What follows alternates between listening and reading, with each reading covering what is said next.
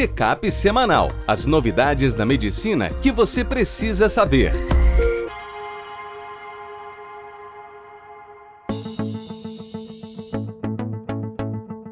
Olá a todos, meu nome é Ronaldo Gismondi, eu sou editor-chefe médico do portal PebMed. Bem-vindos a mais uma edição do Check-up semanal, as novidades da medicina que você precisa saber para começar a semana atualizado. No programa de hoje, a gente vai falar sobre dose da profilaxia de TVP após cesárea, relação entre consumo de laticínios e acne, agorafobia como manifestação de ansiedade em crianças, comparação de soluções antissépticas em cirurgias e síndrome do olho vermelho na emergência. O primeiro texto de nosso gineco-obstetra Enio Damaso, tromboprofilaxia pós-cesariana, comparação entre dose fixa e dose por peso de enoxaparina.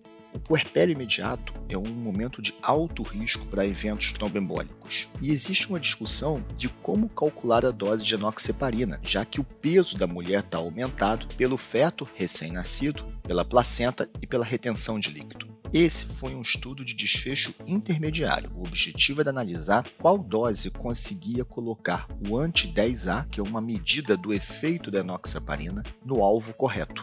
Alvo de profilaxia, não é alvo de anticoagulação plena.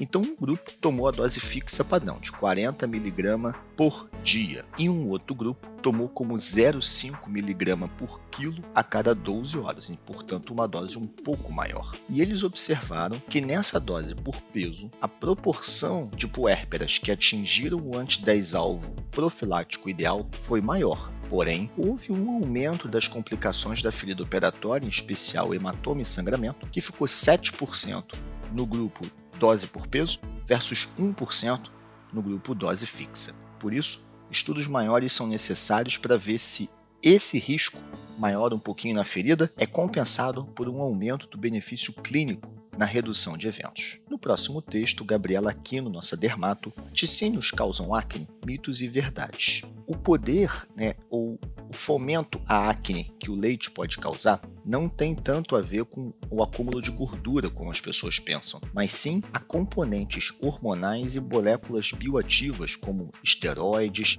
hormônios estimuladores do crescimento, entre outras. Tanto que nesse estudo, o leite desnatado, que tem menos gordura, foi associado mais com acne do que o leite integral. E esse risco começa a ser maior quando a frequência de uso é superior a três vezes por semana. No próximo texto de nossa equipe de conteúdo, Agorafobia em Pediatria. Conheça nosso conteúdo de psiquiatria infantil. A agorafobia é o medo e a ansiedade desproporcionais a pelo menos duas situações que envolvem estar fora de um ambiente seguro. Então, sair de casa sozinho, usar transporte público, ter medo de estar no meio de uma multidão ou fila, medo de permanecer em locais abertos ou o contrário, necessidade importante de manter-se em locais fechados. Por exemplo, uma criança com agorafobia pode ter um medo excessivo de se perder, ficar fora de casa ou se desorientar, incluindo possíveis ataques de pânico desencadeados por esse mito. Mas é importante que, do ponto de vista diagnóstico, existe a doença transtorno de pânico e existe a doença agorafobia. Elas podem acontecer as duas na mesma pessoa ou não. Toda orientação para diagnóstico e tratamento você encontra no White Book. Natália Ribeiro de Souza, nossa cirurgiã, qual o antisséptico mais eficaz no controle de infecção do sítio cirúrgico? Essa é uma revisão sistemática com 27 estudos, 17 mil pacientes, dos quais 2.144 tiveram infecção do sítio cirúrgico. Quando se pegou as cirurgias como um todo, a clorexidina alcoólica em concentrações de 2 a 2,5%, ela foi superior à solução aquosa e às soluções de iodo. A clorexidina alcoólica a 4% não trouxe benefício adicional. Porém, quando analisadas as cirurgias limpas que não mexiam em cavidade infectada, aí clorexidina alcoólica, clorexidina aquosa e iodo foram igualmente eficazes tem um lançamento novo que é Olanexidina 1,5%. Só que só tem um estudo com ela, no qual ela foi superior ao iodo, porém ela não foi comparada com a clorexidina e está muito cedo ainda para fazer conclusões sobre elas. E por fim, Juliana Rosa, nossa oftalmologista, como diferenciar conjuntivite, uveíte e glaucoma agudo na emergência. Essas três doenças se apresentam como um olho vermelho que incomoda o paciente. Normalmente, a conjuntivite, que é a mais comum de todas, vem num contexto de uma infecção viral ou um resfriado, mas eventualmente pode ser bacteriana. Aquele olho tem secreção, lacrimeja, sensação de areia ou corpo estranho, fotofobia e um olho que acorda colado, que a pessoa fala que tem que limpar.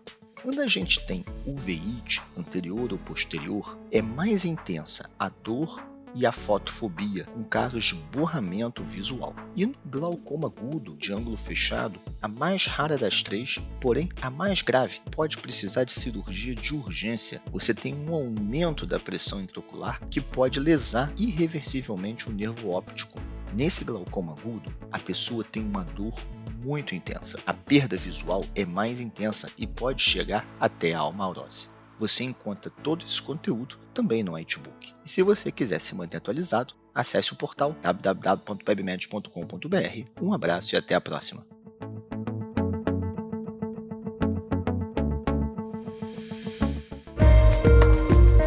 Este foi mais um check-up semanal com as novidades da medicina da última semana.